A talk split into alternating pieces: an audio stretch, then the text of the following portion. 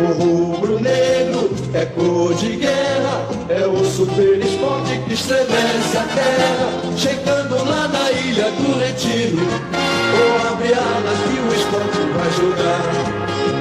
O rubro-negro é cor de guerra, é o esporte que estremece a terra. Bom dia, boa tarde, boa noite, galera. Está no ar mais um episódio do Vozes da Arquibancada, o maior e melhor podcast em linha reta da América Latina. Hoje vamos comentar sobre a derrota contra o CSA, um jogo vergonhoso, uma atuação vergonhosa do esporte, a começar pelo seu treinador. A gente vai debater muito as escolhas, vai debater a postura do time campo, o time com a cara de Dalpozo, um time que não tem nenhuma, nenhum poder de criação, deixando muito a desejar, não fez nenhum jogo bom até aqui nessa Série B, e a gente vai analisar com maior profundidade. E para isso, tenho a companhia de dois amigos aqui, a Sucena. Seja bem-vinda. Bom dia, boa tarde, boa noite. Obrigada, é um prazer estar aqui com vocês. A gente debater um pouquinho esse esporte aí que a gente está vendo que não evolui, não agrada os olhos do torcedor, mas que parece que agrada os olhos dos dirigentes do esporte, né? Principalmente técnico. Vamos aí, vamos debater aí essa derrota de hoje. É isso. Os dirigentes também têm grande parcela de culpa nessa situação. E o outro convidado é Laudenor. Chegue lá mais, Laudenor. Bom dia, boa tarde, boa noite, a nação rubro-negra, né? Vamos aqui hoje debater mais, mais uma vez falando do esporte, uma derrota, a primeira na competição, mais uma atuação fraca, né? Que vínhamos ganhando, empatando, mas sem atuar bem, e hoje uma atuação pífia, já começando pela escalação de Dalpozo, seguindo assim durante o jogo, né? Vamos debater aí, nós três, vamos trocar essa ideia e torcer e dar uma, algumas ideias do que é que pode acontecer com o esporte nos próximos dias, nas próximas rodadas. É isso. Eu sou Lucas Bastos, eu apresentando o programa, acabei esquecendo de me apresentar, mas é a raiva que o esporte faz, você acaba ficando com a cabeça cheia de, de coisas.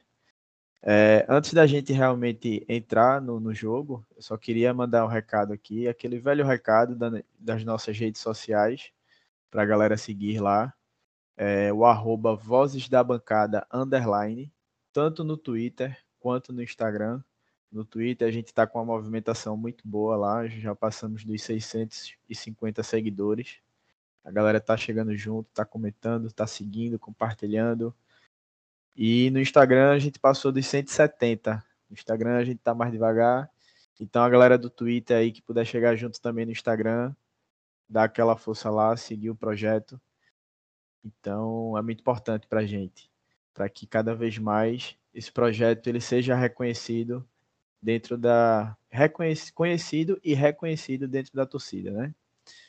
Então é isso. Fica aí as nossas redes sociais e também quando vocês forem escutar o nosso podcast, seja no Spotify, na Apple ou no Google, que são as plataformas que estão disponíveis, vocês curtam lá, avaliem, porque quanto melhor a avaliação, os agregadores eles recomendam o nosso, o nosso podcast para os demais ouvintes, beleza?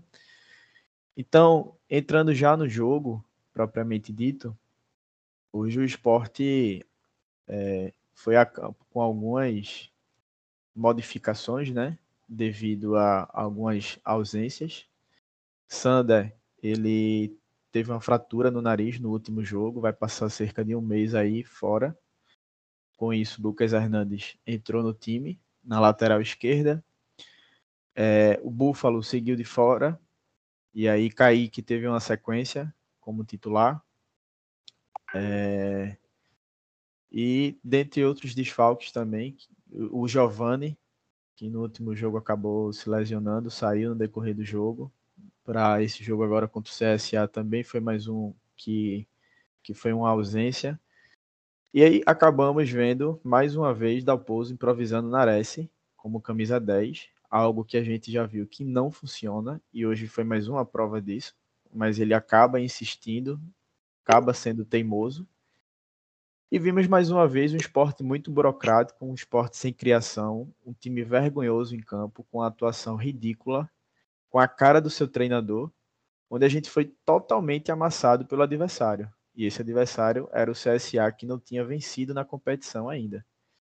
Então, eu vou pedir agora para a Sucena trazer a visão dela desse jogo, é, da atuação do esporte né, contra o CSA lá no, no Rei Pelé.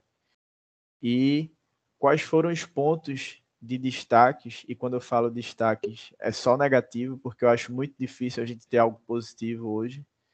Quais foram os pontos de destaques que ela é, visualizou né, nessa derrota de 1 a 0 pra, para o CSA? Olha, eu, eu vou começar falando do geral. É, não só do jogo de hoje, mas do, do time completo do esporte. É, o time do esporte, ele não é bom, ele é fraco, a verdade é essa. É, o treinador, ele contribui muito para isso. É, os dirigentes também. O time do esporte foi mal montado. Agora não tem, por enquanto não tem o que fazer. São essas as peças. Algumas peças que a gente tem que, que vem jogando estavam lesionadas. É, é, pontos positivos, eu acho que não vi quase nenhum. É, fora a defesa do esporte, que é, eu acho que é a parte melhor do time. É, tirando o Maílson também, que apesar da falha do gol, ele vinha salvando, ele veio salvando o esporte o jogo todo. Eu acho que essa derrota não está nas costas dele pela falha. É, até porque, se não fosse ele, a gente teria tomado uns quatro gols ou mais. O esporte, ele levou pressão o primeiro, o começo do primeiro tempo todo. O esporte não passava do meio do campo. Acho que a gente viu fazer a primeira finalização aos 45, 46 minutos do primeiro tempo jogando contra um CSA. Minha gente, a gente não tá jogando na Série A com, com um Flamengo, não. Era contra o CSA, é fora de casa, é fora de casa. A gente deve respeitar o adversário, a gente deve respeitar o adversário. Mas tomar uma pressão que a gente tomou do CSA é inconcebível, acho que na, na mente de todos os torcedores do esporte. Então, pontos positivos, eu acho que só a defesa mesmo. E negativos, todas as áreas do esporte ela, ela é muito sofrível, principalmente no meio de campo. A gente não tem meio de campo. O, o time do CSL estava livre no meio de campo para fazer o que ele queria. Então, assim, aquela, aquele negócio que os meninos da transmissão estavam falando, e eu vou repetir aqui, é fase, porque se o CSA estivesse numa fase melhor, todas as bolas que eles chegaram no gol do esporte, eles tinham feito gol. Agora a fase é tão ruim também que bolas fáceis eles estavam perdendo também. Então, assim, a gente escapou hoje de, de levar uma goleada do CSA. Só para ilustrar o que a Sucena falou, é, as estatísticas do jogo foram 21, 21 finalizações do CSA contra apenas 5 do esporte e dessas 21, o CSA conseguiu finalizar 9 no alvo e o esporte apenas uma, que foi uma cabeçada de Jaderson. Já, eu acho que já tinha passado dos 30 minutos do segundo tempo. Acho que já tinha, juntando os dois tempos aí, acho que já era 75, 75 minutos de jogo. Então mostra como o esporte foi ridículo nessa derrota contra o CSA. E agora, é, eu queria ouvir também a, a visão de Laudenor, principalmente também com as peças né, que entraram no jogo de hoje, devido às ausências que eu já citei no início do programa. Como é que ele viu é, o Nares, o Lucas Hernandes e os demais jogadores, o Kaique, né, que teve, teve essa sequência aí, e a estreia de Fabinho, que entrou ali na cabeça de área junto com o Ronaldo, que é o ídolo de, de Laudenor. e Pedro Nares. Laudenor. Rapaz, é, tenho que concordar aí com tudo que, que foi dito por Açucena. Eu só acrescentaria a questão quando ela citou que o CSA não fez mais gol na gente por conta da fase, eu acrescentaria que eles também têm um bocado de jogadorzinho ruim, viu? Que Dalberto perdeu um gol sozinho, cara a cara. O meio de campo deles, o, o camisa. Não é camisa 10, né? Mas o, o, pensante, o homem que arma as jogadas do time deles é, é Gabriel. Então, eu acho que não é só fase, não. É, é qualidade também que o CSA não tem. Mas vamos lá, né? Falar do esporte. Assim, é, é o Parraguês, né, que é o Búfalo, já se sabia que, que não jogaria, né, como ele não jogou no último jogo, e aí o Dalpozo manteve o Kaique. É... Eu não entendo como o Flávio só foi utilizado uma vez desde que o Dalpozo chegou, não é sequer relacionado para um jogo desse, onde o centroavante titular não pode jogar por estar machucado, o, o reserva de imediato é um cara que chegou do futebol árabe, futebol que a gente sabe que não tem essa, essa, esse vigor físico todo. Os jogadores, quando vêm de lá, sempre demoram muito a, a entrar em forma física, a pegar o ritmo que, que futebol que a gente joga aqui. E isso vem sendo notório na, nas partidas do Kaique. A, a prova, na, na, minha visão, é tanta de que o Rodrigão, quando entra no segundo tempo, não é que o Rodrigão jogue mais, ou seja, melhor que o Kaique, mas é a questão que o Rodrigão, mesmo mostrando assim na imagem de televisão estando fora de forma, consegue ser mais ativo, consegue movimentar-se mais, por incrível que pareça, consegue brigar com os atacantes, com, com os zagueiros, é, as bolas vem no alto, ele consegue tentar botar o corpo ali para tentar cabecear e fazer aquela escora para alguém que vem de trás tentar fazer o pivô, coisa que o Kaique nem consegue. Então, eu acho que entre um e outro aí tinha que ter a opção do Flávio, que hoje nem sequer estava no banco, um garoto da base que vem sendo preterido por um jogador que está visivelmente fora de forma, é, gordo, podemos dizer assim, que é o, que é o Rodrigão, e o Kaique, que, assim, na minha visão, nunca foi um, um jogador bom tecnicamente e ainda mais com a idade que tem do futebol que do futebol de onde vinha jogando. Então é, é, é umas escolhas de Dalpozo que eu, que eu sinceramente não entendo, né? O Giovani, que era o, o meia sonhado que a gente tanto pediu, chegou, jogou uma partida e meia e já se lesionou, então o, o Dalpozo optou por colocar o Nares de volta na posição, nessa posição onde ele não tinha ido bem, onde ele poderia ter a opção de deixar o Juba flutuando e, e colocar o, o, Vanegas na, na, na ponta esquerda, coisa que ele fez isso é, em parte do segundo tempo do jogo passado e a gente conseguiu ter um lampejo de alguma coisa é, a ausência do William Oliveira, por incrível que pareça, parecia ser algo que agradaria a parte da torcida, já que o William Oliveira não vinha bem. E aí ele colocou o Fabinho, eu nem reclamo assim da, da entrada do Fabinho em si, porque seria uma, uma, uma alteração justa, porém o Fabinho fez uma partida para esquecer, acho que da carreira dele, pelo menos. Que partida horrorosa. Teve as duas bolas que quase ele entrega o gol, né? Nossa, nossa, aquele, aquele perdeu para dar pro Dalberto mesmo na saída de bola. O Dalberto entrou sozinho, o Mailson acabou defendendo.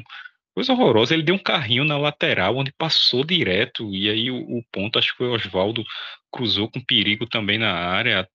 Não sei, fora de forma. Eu tinha pego as estatísticas dele, dele antes de chegar ao esporte, né? Depois o esporte anunciou ele tinha feito 10 jogos pelo Botafogo no Campeonato Carioca. Então, assim, não é um jogador que vem parado, é um jogador que vem em ritmo, né? Em num ritmo aceitável, né? O Campeonato Carioca, jogando pelo Botafogo, jogando contra Flamengo, Vasco, Fluminense, é um nível que dá para você aceitar para que um jogador chegue minimamente bem para jogar uma Série B. Mas não, partida pífia. Aí outra substituição. Como ele deslocou o Nares para fazer a meia no lugar do, do, do Giovanni, ele ficou com faltando um segundo volante. Aí ele usou outro primeiro volante na posição, que é o Ronaldo, por incrível que pareça. É, Ronaldo acabou entrando porque o, o, o Nares acabou, que era o segundo nosso seria o nosso segundo volante, né? O primeiro sendo o Fabinho, o Nares o segundo, e aí, como o Giovanni não jogou, o Nares acabou sendo deslocado para meia, né? O, e isso acabou acarretando na, em uma vaga no meio. E aí, por incrível que pareça, o Dalpozo optou por Ronaldo. Estamos hoje, último dia do mês de abril de 2022 e Ronaldo continua sendo opção no esporte. É algo inadmissível, cara. Não sei, eu prefiro nem me alongar muito no assunto Ronaldo, que é algo que me, me, me chateia bastante e me, me tira paciência ver Ronaldo ainda ser opção no esporte. Se bem que, como eu disse, o Fabio fez uma partida muito pior do que a dele, né? Mas eu acho que num lugar onde Ronaldo é opção, mais que seja banco e tal, mas eu acho que ele nem ali deveria estar, né? Porque mesmo sendo banco, uma hora ele vai, vai, vai ter que entrar em campo e vai fazer o que ele sempre fez, né? Jogar nada. É, na lateral esquerda, Lucas Hernandes, já que o Sander acabou fraturando o nariz, acho que foi uma substituição natural tinha a opção de jogar Chico ali, mas é, eu acho que ficaria muito defensivo, né? Um esquema com Chico, já que Chico é zagueiro e praticamente não passaria do, do da linha de meio de campo. E aí, naturalmente, seria o Lucas Hernandes mesmo substituto, que acabou na prática também não, não, não sendo nada demais, né? O Lucas Hernandes até agora também não, não demonstrou nada desde que chegou ao esporte e aí, não sei como é que Dalpozo vai resolver essa questão, porque é, eu acho que do outro lado também o Everton, que, que voltou a ser titular no jogo passado, fez mais uma partida fraca também. Então isso mostra que estamos com, com laterais bem bem abaixo né, da, das nossas expectativas.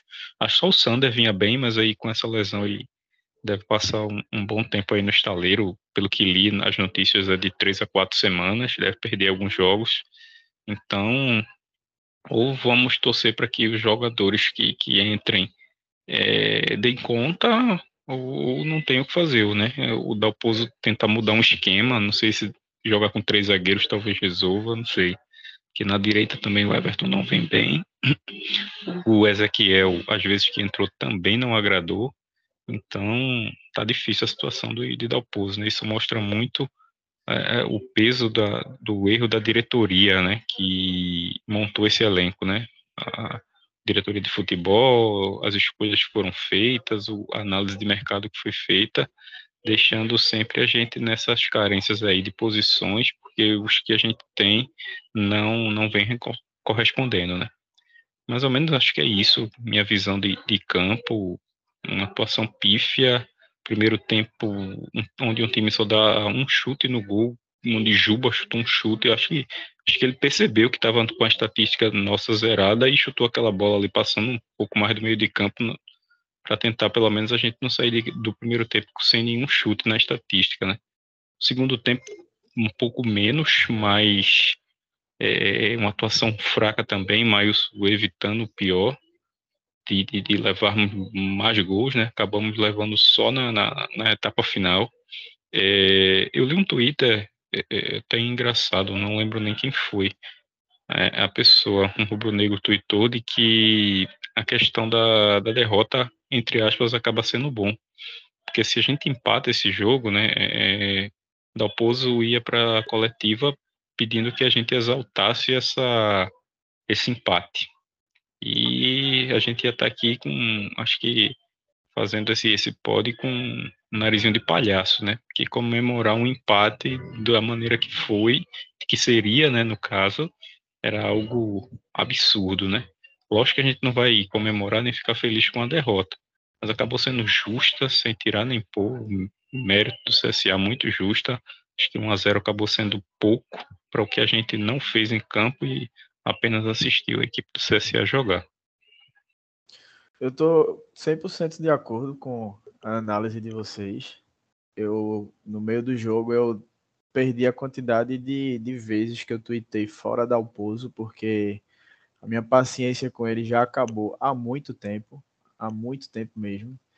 E eu sou um cara que até peguei alguns debates no começo do ano sobre pedir paciência ao trabalho dos treinadores, seja lá qual for o clube, porque eu gosto muito de debater no Twitter sobre futebol, eu falo de qualquer clube.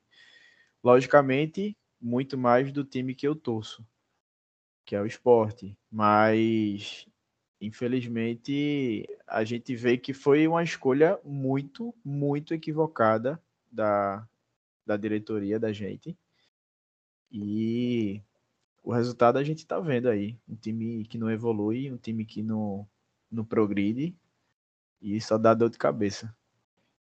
E no meio da, da gravação aqui, galera, a gente tem Hugo, foi para Maceió, foi passar aperreio lá. Já não basta os aperreios que ele passa na ilha, ele acha pouco. Ainda, via, ainda inventa de ir para Maceió. E aí ele entrou aqui na, na gravação para falar, né? Como foi a viagem, como foi o jogo, como foi o clima lá no estádio, o quanto ele ficou puto com o Dalpozo e com esse time ridículo do esporte. Hugo, como foi o jogo aí e no Rei Pelé? Quanta raiva tu passou? Conta aí pra gente. Meu velho, se eu encontrar o ônibus do esporte na volta, Dalpozo não chega em Recife, viu? Já tá avisado. Não chega em Recife. Boa noite, bom dia, boa tarde, boa noite pra galera aí. Eu tô aqui, eu parei num, num Pega Bebo aqui Marcel pra comer alguma coisa aqui e voltar pra Recife falar rapidinho com vocês aí.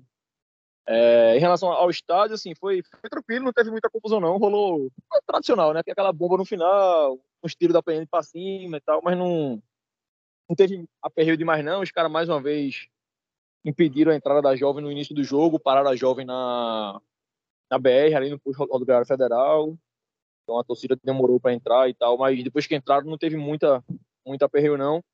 Em relação ao clima da torcida no estádio, velho, eu não estava escutando vocês antes, então não sei em que ponto do pódio vocês estão aí, mas a revolta com o Dalpozo é algo assim gritante, gritante, desde a escalação, assim. Quando eu estava chegando no estádio, saiu a escalação. A brincadeira no carro foi, e aí, dá para voltar para Recife ainda, velho. Se a gente der a minha volta aqui, a gente consegue chegar em Recife ainda. Porque todo mundo sabia o que ia acontecer, assim. Quando você vê um meio campo escalado com o Fabinho, que, assim, eu particularmente conheço o Fabinho. O até comentou um dia desse comigo, que o Fabinho é, é um estilo Barcão, um estilo Will Oliveira e tal. E eu diria que pelo jogo de hoje, o Fabinho consegue ser pior do que esses dois juntos. Então, assim, um jogo, um jogo lamentável desse cara, a estreia dele. Aí você vê um campo, meio campo com Fabinho, Ronaldo e Nares. A dúvida na gente no estádio era quem ia para meia. Se ele ia insistir com o Nares na meia, que vinha mal, ou se ele ia botar Ronaldo, que teria sido minha opção, porque é um cara que é ruim lá atrás, não marca mesmo. Então, pelo menos deixava o Ronaldo mais afastado e tentava Nares na dele, né? E o que se viu no primeiro tempo do esporte, assim, tenebroso, tenebroso. Foi um dos piores primeiros tempos que eu já vi Sport jogar. E olha que eu já vi muita coisa ruim. Então era um, era um, um clima no estádio, assim, de um olhava pro outro e fazia, meu irmão, o que é que tá acontecendo aqui? Porque você via, em dado momento do jogo, não sei se pela televisão foi, perceptível, mas ele inverteu Lucas Hernandes com Juba. Então Juba ficou de lateral alguns minutos, Lucas Hernandes de ponta. Você via Dalpozo perdido, perdido, perdido. E quando vai para o intervalo, o esporte aqueceu ali perto da do esporte, então a gente viu de perto jogadores não é que o Rodrigão tá um pouco acima do peso, não. O Rodrigão tá muito acima do peso, é uma coisa assim absurda. E quando tava acabando o primeiro tempo, o Dalpozo chamou o Rodrigão e Bruno Matia, né? Pro intervalo, que ele já iria entrar, né? Aí ele volta com as substituições e o time continua mal. Assim, não, ele trocou seis meia dúzia ali, o time continuou se render. Eu, particularmente, não teria entrado com esse time, eu comentei até no grupo com vocês ali, eu acho que Chico deveria ter entrado titular, porque o Lucas Hernandes não dá, cara. É um lateral gordo. Assim, eu realmente não gosto de lateral gordo. O meio-campo gordo, se centroavante gordo, você consegue alguma coisinha. Um lateral gordo não velho. Ele é acima do peso, ele é lento, ele não chega numa bola e tal. E a única coisa positiva que eu diria que a torcida viu aqui foi Juba, mais uma vez, ser unicamente pensante no time. Você vê que Juba consegue fazer alguma coisa. Né? No segundo tempo, quando ele foi deslocado para mim, a gente viu que ele tentava pensar o jogo, tentava fazer alguma coisa, mas algo, algo muito pequeno ainda para o que deveria ser, né? Porque é um jogo que, que o esporte veio, a gente não poderia ter perdido esse jogo de maneira nenhuma. O esporte é um time que um jogo desse a gente tem que tem que entrar para ganhar. E é isso, assim, o esporte mais uma vez faz um jogo sofrível, mais uma vez dá o pouso escolhe errado na escalação, mais uma vez dá o pouso não não consegue substituir o suficiente para que a torcida fique um pouquinho animado, sabe? Não é aquela, aquele jogo que muda o time não e tal. Mas é uma substituição para você olhar e fazer, eita, talvez melhore. Não melhora, tipo, ele opta por Jaderson. Aí você vai dizer, pô, mas não tem opção. O Everton Felipe estava no banco, né? Então, assim, se Everton Felipe não tem condição de jogar 15, 20 minutos, para que levou Everton Felipe pro banco? Porque o esporte veio para cá, acho que ontem, na sexta, né? Então, Everton Felipe podia ter treinado ontem, podia ter treinado hoje para estar tá bem para jogar com o Tatumbense em casa. Então, se Everton não tinha 15, 20 minutos para entrar em campo, não levava Everton Felipe, sabe? Então, eu achei um jogo tenebroso do esporte. Em, em dados momentos, o comentário na arquibancada era: esse time aí tá querendo derrubar o treinador. Não pode. Não pode estar tá um time tão preguiçoso assim. Foi algo realmente bem, bem assustador aqui em Maceió hoje. Eu tô voltando para Recife muito puto, eu e a galera aqui, todo mundo muito, muito puto. Dalpozo foi xingado do início ao fim do jogo hoje. Do início ao fim do jogo. Dalpozo foi xingado e foi unânime, assim. Todo mundo xingando o Dalpozo. É, acho que vocês vão comentar isso sobre a, a queda de Dalpozo, né? Infelizmente, eu acho que ele não vai cair hoje, por conta dessa derrota. E acredito que pode ser, pode ser pior ainda é sexta-feira que vem a gente ganhar a Tom Bense. Pior, é difícil falar isso, mas assim, a gente vai ganhar a Tom Bense talvez, com um gol chorado de novo, e depois fica mais uma semana e continua fazendo esse trabalho medíocre que o time não consegue evoluir minimamente na parte ofensiva. Porque defensivamente, hoje falhou muito, mas eu acho que defensivamente hoje foi mais falhas individuais do que de esquema tático, sabe? Assim, óbvio que o esquema tático interfere muito, mas os as falhas individuais de Fabinho, de Everton em saída de jogo, Thierry errou, Lucas Hernandes errou, Ronaldo, meu Deus do céu. Então eu acho que foi mais de falhas individuais do que de esquema. Só que, obviamente, as falhas individuais foram de jogadores que ele escolheu, né? Ele tinha opção, ele podia ter colocado o Bruno Inares, ele podia ter colocado o Chico na esquerda, ele podia ter colocado alguma coisa. Ele escolheu aqueles caras ali e os caras não renderam. Então, obviamente, a culpa é dele também. Então, eu acho que é isso, Luquinhas. Eu acho que o clima hoje pesou muito para o Dalpozo. Torcer para a diretoria ter, ter, ter vontade, ter força de vontade e ter o bom e velho o cunhão mesmo, sabe? É o culhão de chegar lá e, ó, velho, mesmo com resultado positivo, tem que cair esse cara. E aí entra em outro problema, que seria, sei lá, multa rescisória. E quem viria, né? Porque o mercado de treinador é escasso. Não sei quem poderia assumir o esporte, eu realmente não sei. Para tentar melhorar, porque eu acredito que com as peças que o esporte tem, não é que o esporte pode jogar muita bola, não, mas mais do que isso aí, pelo amor de Deus, né? Foi uma coisa assustadora hoje. E último detalhe, Luquinhas, que em relação ao gol do, do CSA, foi do outro lado, né? Da barra do esporte. Então a gente tava do outro lado. De onde eu vi, eu achei muita falha de Maílson. Eu achei muita falha. Eu vi pessoas comentando que achou pouco falha, muita falha. De onde eu vi, eu achei muita falha dele, como se ele tivesse saído, perdido o tempo de bola total. Ele de fato então, falhou. Falhou, né? Falhou. Ele saiu errado no ao invés ali é, era uma bola que eu acredito que se ele sai é para ele dar um soco mesmo para a bola ir para longe da área do esporte. Ele só conseguiu dar um, um, um, toquinho ali e a bola acabou sobrando. Aí a falha também continua, né? Porque sobra para um jogador do CSA sozinho para finalizar e aí Maílson já estava fora do gol. É, a minha sensação foi essa, que ele sai, meio que perde o tempo de bola, não consegue dar o soco. Então dá o tapinha e a bola não vai com força suficiente para fora da área. Então, mais um jogo que Maílson falha. Apesar de ter feito tá, duas ou três boas defesas no jogo, mas é mais um jogo que Maílson falha. E a gente comentou isso, acho que jogo passado, né? Retrasado, sei lá o jogo do Criciúma. O Maílson, apesar de boas defesas, de ser um bom goleiro, continua falhando e falhando de forma decisiva. Então ele precisa é, rever isso. Né? Ele, ele, ele acabou rever. evitando o pior. Ele acabou evitando uma vergonha maior, né?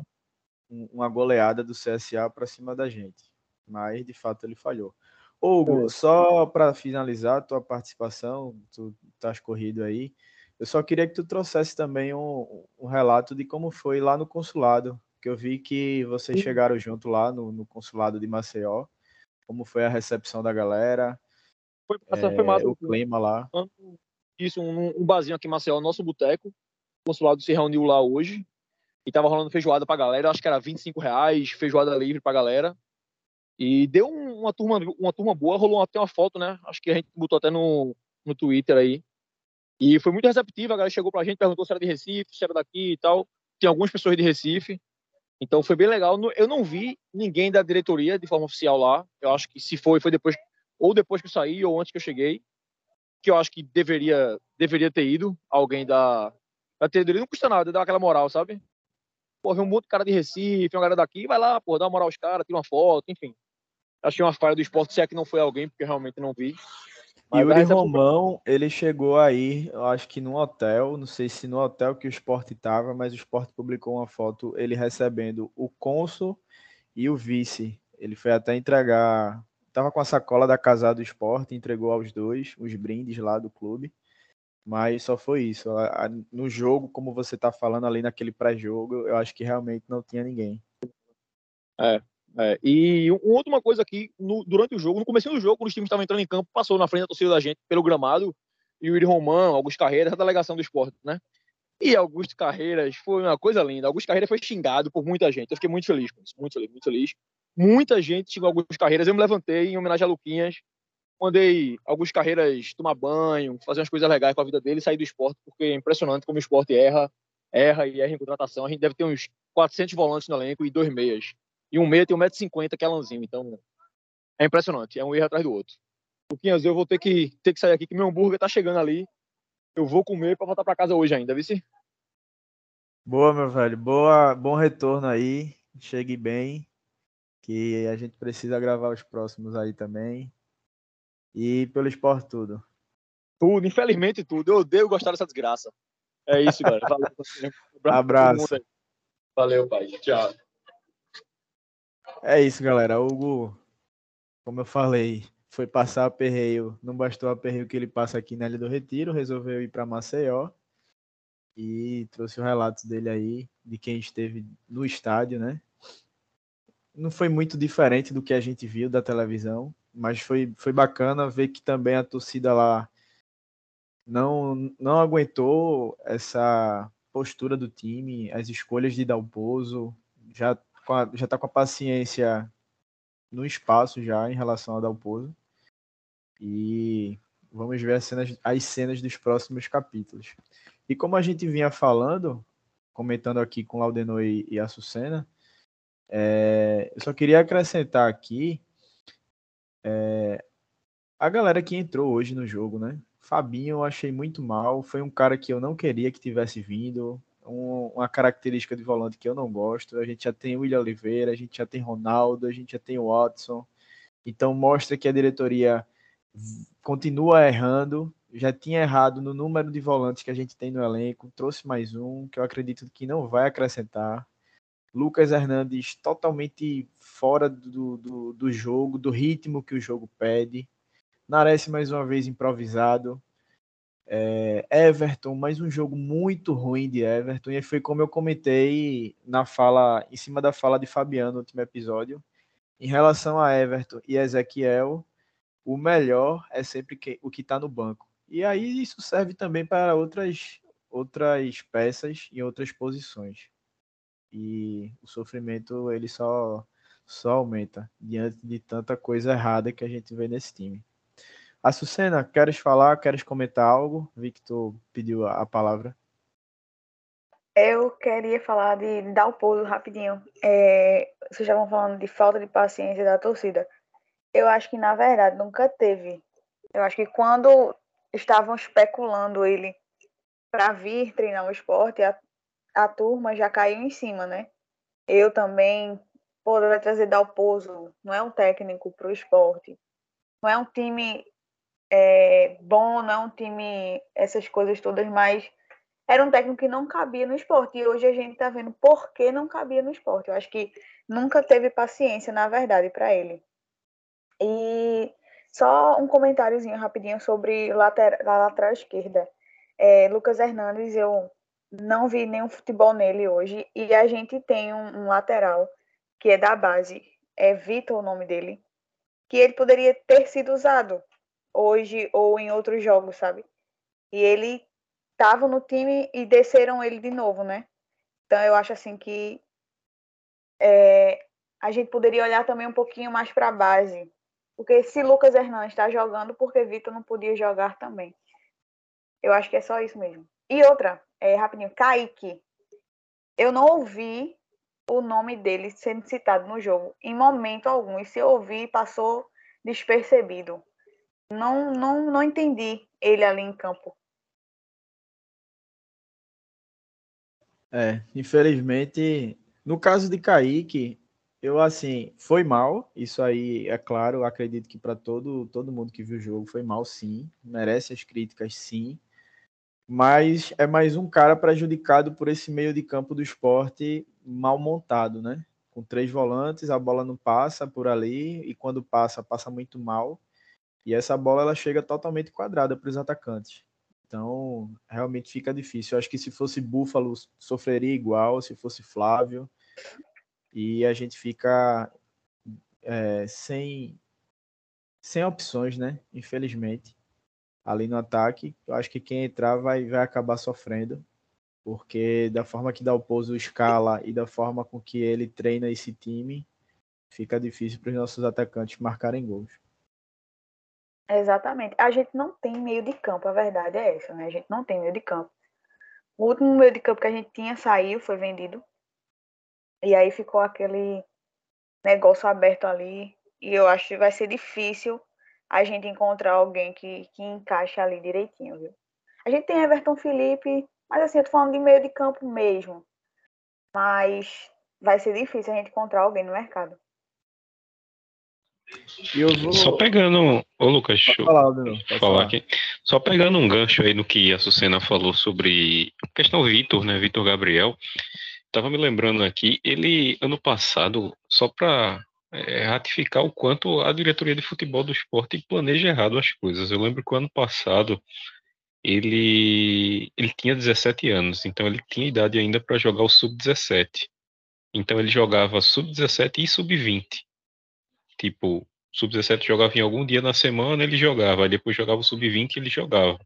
Aí chegou a ser chamado para jogar no profissional, jogou acho que uma partida, aquela partida lá contra o Corinthians, que ele acabou sendo é, substituído no, no primeiro tempo ainda e tal. E acabou indo mal, depois, enfim, não sendo mais chamado. Tipo, um jogador não pode estar tá jogando por duas modalidades, né, por, por o sub-17 e o sub-20 na mesma semana. Isso é, absurdo. Aí chega essa, é, esse ano, vira o ano, ele com idade ainda para jogar sub-20, ter participado lá da Copa São Paulo, não foi, porque ficou fazendo a pré-temporada com, com a equipe principal. Quantos jogos ele fez na equipe principal?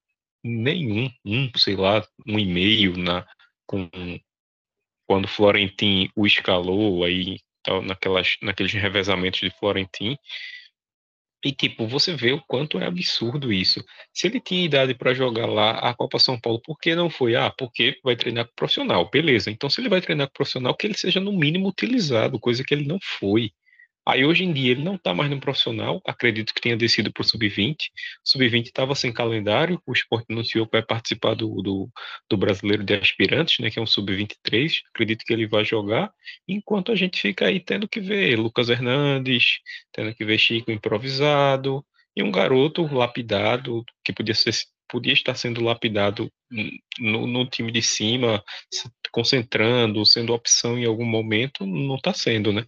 A nossa diretoria de futebol realmente é algo. Seria a palavra que eu, que, eu, que eu possa dizer, mas é algo que você vê que não, não tem um planejamento legal para as nossas crias da base. Exatamente. Foi até bom vocês terem levantado esse ponto de falar um pouco sobre a base em relação a jogadores que vêm atuando no time de cima, no, no profissional, né, de contratações que, que até agora não agradou. E eu até dei uma tweetada no, foi durante o jogo, foi depois do jogo.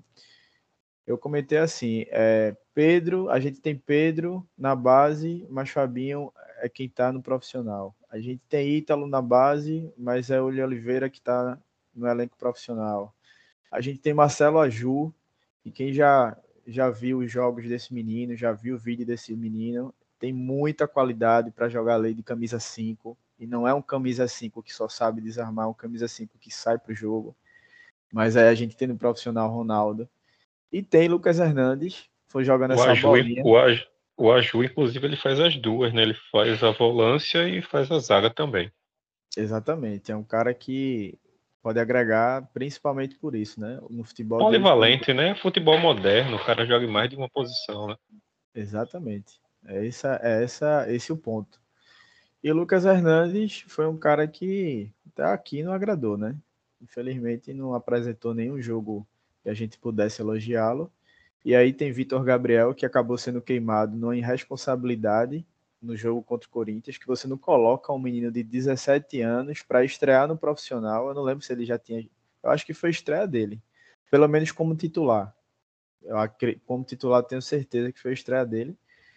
No Itaquerão lotado, a gente sabe que a torcida do Corinthians, o quanto ela pressiona, o quanto ela apoia o time do, do, deles lá. Então, o menino acabou sendo queimado, engolido pelo um dos pontas do Corinthians. Acho que foi Gustavo Mosquito na época. Um gol, o primeiro gol saiu pelo lado dele. E depois daquele jogo, a gente nunca mais Vitor Gabriel receber chance no, no elenco profissional. Como o Laudenor falou, subiu esse ano para ficar com o elenco treinando na pré-temporada, não foi para a Copa São Paulo, mas não foi aproveitado. E aí a gente vê mais, uma, mais um erro de, de planejamento, de escolha, e a nossa base acaba sendo sucateada. Ao invés da gente manter uma sequência como a gente vendeu duas joias como Mikael e Gustavo, ao invés de a gente manter uma sequência para dar mais oportunidade a esses meninos, até para a gente vender também depois, para o clube respirar financeiramente. Mas a gente vê que as escolhas, ela, é, o, o caso de Mikael e, e, Gustavo é como se fosse um meteoro, sabe? Passa uma vez assim para passar de novo, só Deus sabe quando. E aí fica difícil. É, pessoal, sobre o jogo, vocês querem pontuar mais alguma coisa? Não, acho que não. Senna aí quer falar, pediu uma vez. Não, não, não. Só, só pontuar mesmo a, a, defesa do esporte, que é o que é mais organizado. É Maílson, né? Claro, faz parte da defesa. As defesas que ele faz, algumas são bem milagrosas. É, como eu falei, é, houve falha dele, é, mas também houve falha de quem não marcava o jogador do CSA, porque ele estava livre da área.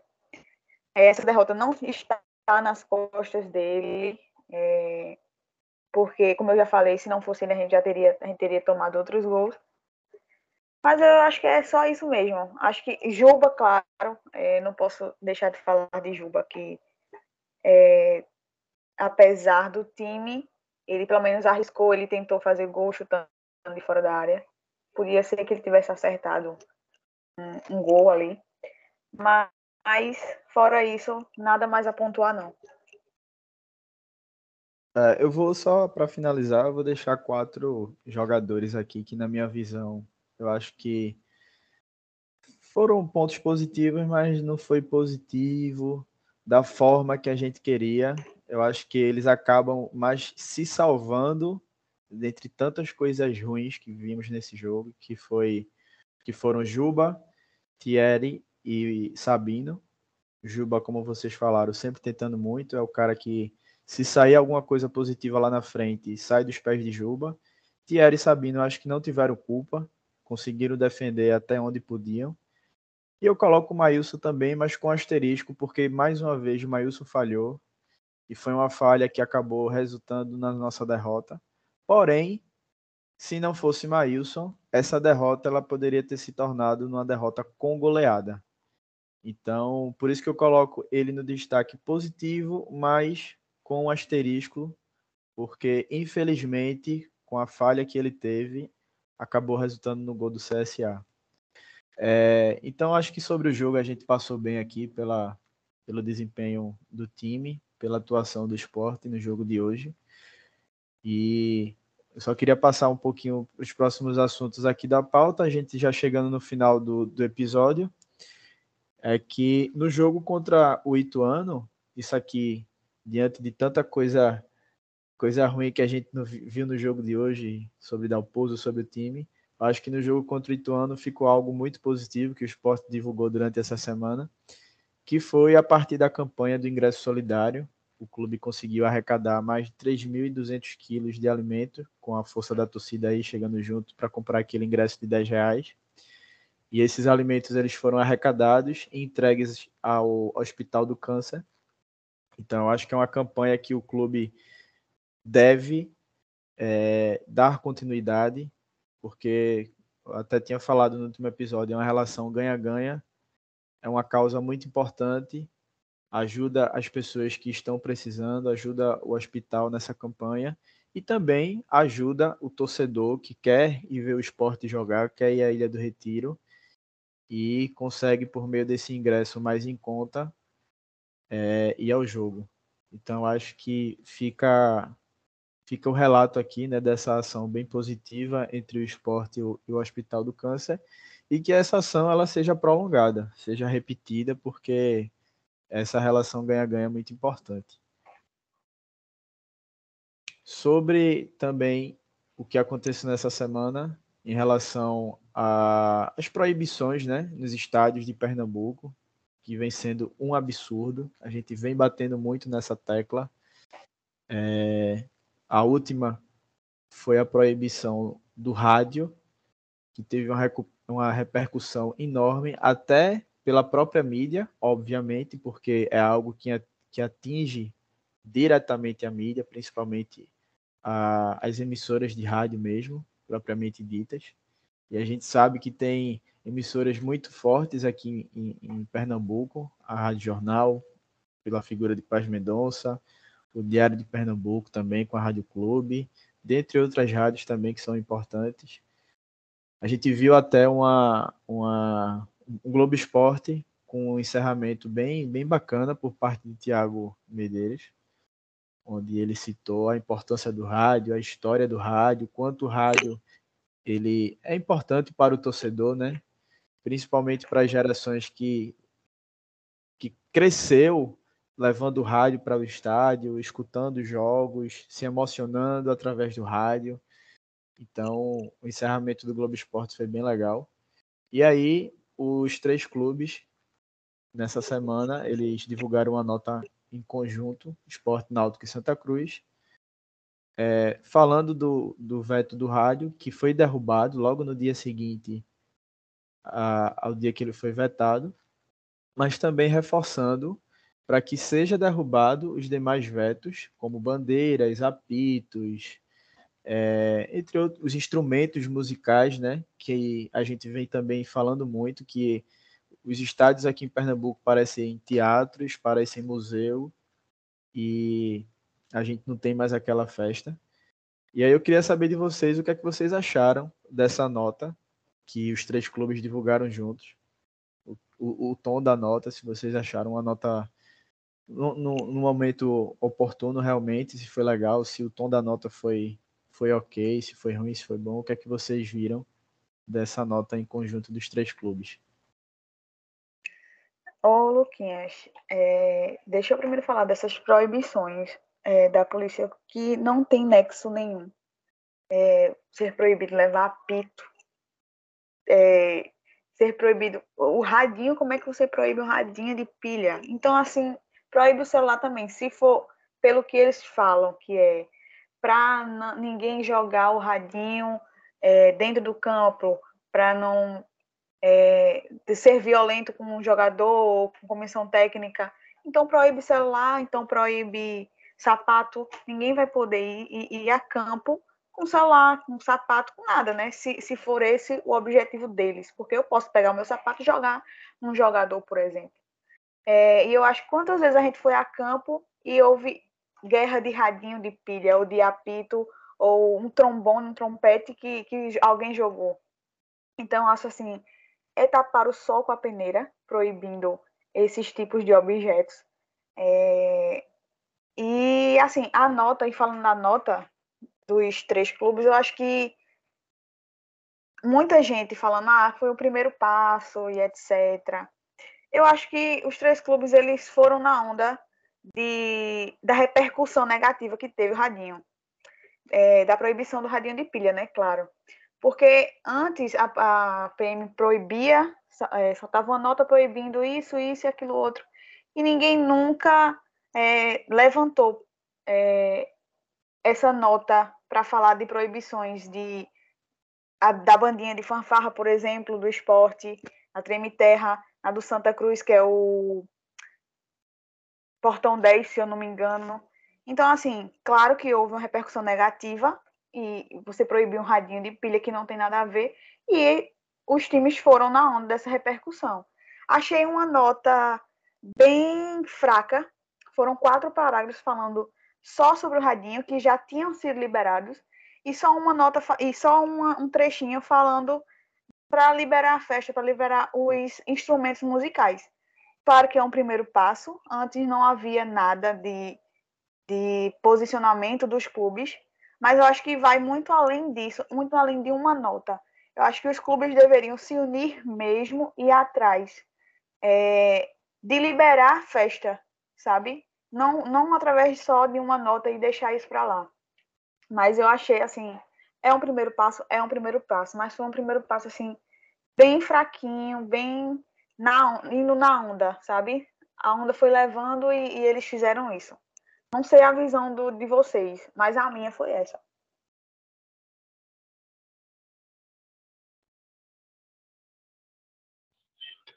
Eu concordo 100% com o que foi dito por, por Açucena, velho.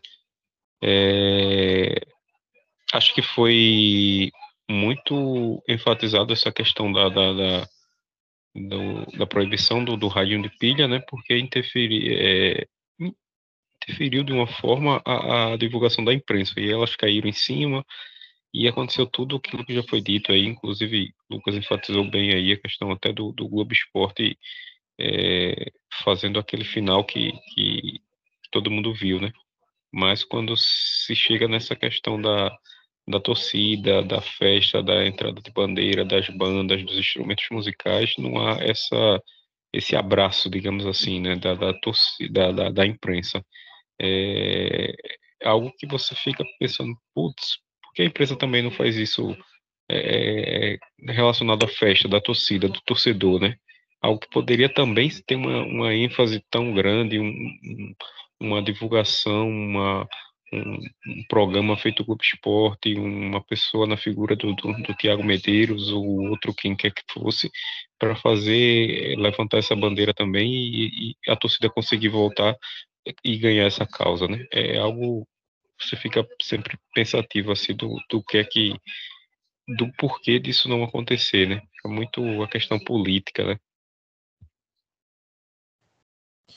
Exato. Eu achei a nota, o tom da nota bem protocolar, como a Sucena falou, enfatizaram o, o, a questão do rádio e só complementaram ali para não deixar passar batida essa questão da, dos instrumentos e das bandeiras, dentre outros, outros itens.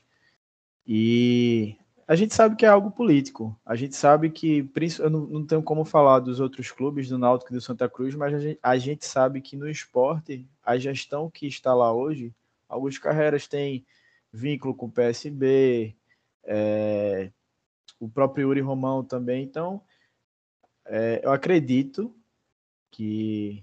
Acredito não, eu acho que eles. Não, não posso cravar nada aqui, eu acho que tem essa, essa questão política que talvez eles não queiram se envolver tanto. Ano de eleição, né? A gente sabe que no final do ano tem eleição. E não querem ficar, sei lá, com a imagem arranhada acabar voltando a festa, como a gente fala de, de modo geral, onde engloba todas essas questões que a gente falou. E a gente vê acabar tendo alguns atos de violência e depois falarem, tá vendo? Mas a gente sabe que dentro do campo, há muito tempo não acontece atos de, de violência, confusões, pelo menos aqui em Pernambuco. O problema é fora e devido à incompetência da Polícia Militar e à incompetência do Ministério Público de atacar o problema, que a gente que todos sabem qual é, eles acabam vetando e impedindo aquele torcedor que realmente quer torcer, que vai ao campo para apenas apoiar o seu clube, volta em paz, independente de vitória, derrota ou empate. E aqueles que realmente vão para fazer bagunça, vão para fazer baderna, é onde as autoridades deveriam cair em cima que realmente é o maior problema, mas que ao longo de todos esses anos que a gente acompanha futebol, a gente sabe que eles preferem tapar o sol com a peneira e acabar prejudicando o torcedor que realmente quer ir para campo torcer. Então, fica aí essa questão da, da nota que os clubes divulgaram. E só para fechar, que é um assunto muito importante, mas não vai dar para a gente se aprofundar, até por também não ter ninguém da área eu era da área, mas não estou atuando há muito tempo, que foi o balanço financeiro que o esporte divulgou hoje, dia 30 de abril, no sábado. na, aos 45 do segundo tempo, que hoje era o prazo limite, conforme exige é, a, as leis, para as empresas divulgarem, os clubes divulgarem o, o balanço, referente ao ano de 2021. Então, o esporte divulgou hoje. Cássio Zirpoli, que é um, um, um jornalista aqui da, do estado, que sempre está acompanhando as finanças dos clubes do Nordeste. Se vocês quiserem, a gente deixa a dica. A gente deixa a dica aqui, mas todo mundo já conhece, todo mundo acredita que já acompanha. Vão lá no blog dele, ele faz um detalhamento desse balanço financeiro que o esporte divulgou. Eu só trouxe alguns números aqui bem rápidos, bem rápido, que infelizmente são números negativos, mas eu acredito que não é surpresa para ninguém. É... O esporte ele acabou fechando o ano de 2021 com um déficit de 70, mais de 70 milhões, é o nono déficit seguido. E o nosso passivo ele aumentou, você juntando passivo circulante, que são as obrigações que têm que ser executadas dentro de 12 meses, o período de 12 meses, mais o passivo não circulante, que são as dívidas de longo prazo. Juntando esses dois, o nosso passivo ele fechou em 258 milhões. É o maior da história do esporte. E esse aumento da, do passivo do clube ele foi de 28,6% em relação ao de 2020 e infelizmente a gente tem que trazer esses números negativos aí, é, devido a, toda, a todo o cenário que o clube vem, vem apresentando, vem passando. Ano passado a gente teve cinco presidentes, cinco presidentes. Então você vê a bagunça que estava o esporte. Hoje, em relação a essa parte política, deu uma amenizada, mas a gente sabe que à medida que as coisas não acontecem dentro de campo e por ser também um ano eleitoral no clube, já já começam é, os debates políticos, os grupos de um lado, os grupos do outro aparecerem. E a gente sabe como é que funciona o Esporte Clube do Recife. Então, 2021 realmente foi um ano onde a gente também caiu. E aí acabou prejudicando mais ainda para 2022 em relação às receitas do clube, é um clube que não, não tem mais um, um, bom trato com o seu sócio e aí acaba também perdendo receita com o sócio e fica nessa nesse retrato feio que a gente vem acompanhando ao longo desses anos, tanto dentro de campo, em resultados esportivos, quanto fora dele, em relação à política, em relação à governança do clube, em relação às finanças. A gente pode também tentar trazer em outros episódios com mais, mais profundidade esses números, tentar trazer alguém aqui da área que possa realmente, que esteja atuando na área e possa realmente explicar esses números para a gente trazer essas informações mais claras para o torcedor. Mas foi um balanço que, infelizmente, traz mais dados negativos do que positivos. Então é isso, galera. Mais um episódio do Vozes da Arquibancada, que a gente vai finalizando. A Sucena Laudenor, vocês querem comentar mais alguma coisa? Não, Lucas, obrigado, agradecer a participação. Tamo junto aí, torcer para que o nosso Leãozinho, nas próximas rodadas, retome o, o caminho da, da vitória, jogando bem, né? Que é o mais importante, que não vem acontecendo já há algum bom tempo. Eu acho que o que eu deveria ter comentado, eu já comentei. É... Só agradecer mesmo pelo esse pódio, que foi massa, apesar da derrota. E tamo junto aí. Vamos lá, vamos ver se o esporte a gente consegue organizar esse time aí, organizar essa, essa gestão que tá um pouquinho ruim. Mas é isso. É isso, galera. Obrigado pela presença de vocês, por fazer mais um programa aqui para gente tá, continuar debatendo né, com, a, com a nossa torcida, levando essa, esse debate para a torcida do esporte, de torcedor para torcedor, como a gente sempre costuma falar aqui.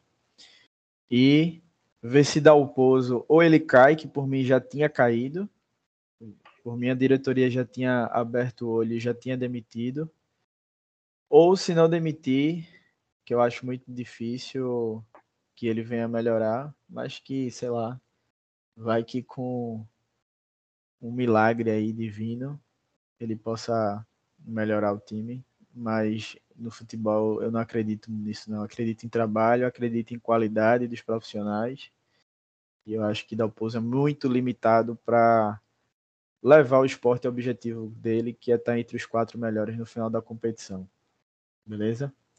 Então, galera, obrigado quem escutou o pod, quem escutou parte do pod, quem chegou até aqui o final com a gente. Obrigado por seguirem lá nas redes sociais. É, compartilhem com os amigos, com os familiares, façam os programas chegarem a todos os rubro-negros e rubro-negras que vocês conhecem. As nossas redes sociais, compartilhem também para a gente estar tá levando esse debate para lá também, comentando, curtindo, sugerindo, criticando. Querendo fazer o programa, chama a gente lá, a gente convida para gravar aqui, beleza? E é isso. Até o próximo episódio pelo Esporte Tudo. Abraço.